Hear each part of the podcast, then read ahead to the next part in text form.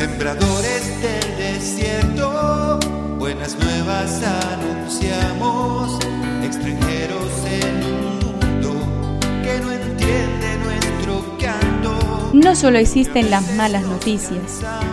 Te invitamos a escuchar esta buena noticia que Jesús, que quiere renovar al hombre, hoy tiene para nosotros.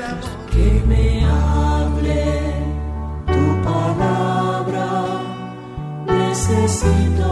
Señor, de tu alimento.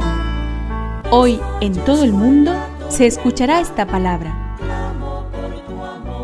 Juan 6 del 22 al 29.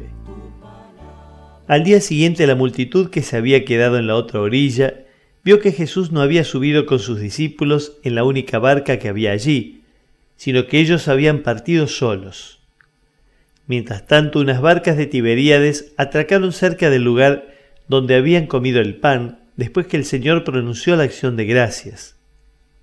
Cuando la multitud se dio cuenta de que Jesús y sus discípulos no estaban allí, subieron a las barcas y fueron a Cafarnaún en busca de Jesús.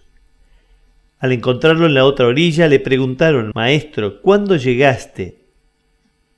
Jesús le respondió, Les aseguro que ustedes me buscan no porque vieron signos, sino porque han comido pan hasta saciarse. Trabajen no por el alimento perecedero, sino por el que permanece hasta la vida eterna, el que les dará el Hijo del Hombre, porque es Él a quien Dios, el Padre, marcó con su sello. Ellos le preguntaron, ¿qué debemos hacer para realizar las obras de Dios? Jesús les respondió, la obra de Dios es que ustedes crean en aquel que Él ha enviado. Espíritu. Necesito que me de valor. Existe una manera falsa de vivir la religión y de buscar a Jesús pensando solo en el propio bienestar e interés. Por eso Jesús critica a las personas del lago de Tiberíades. Ustedes me buscan porque han comido hasta hartarse. Jesús piensa que no hay que buscar solo lo que alimenta la vida material de cada día. No trabajen por la comida que se acaba, sino por la comida que permanece y les da vida eterna.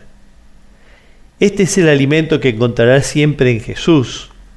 Este es el pan de la Eucaristía. Que me aliente tu espíritu, necesito.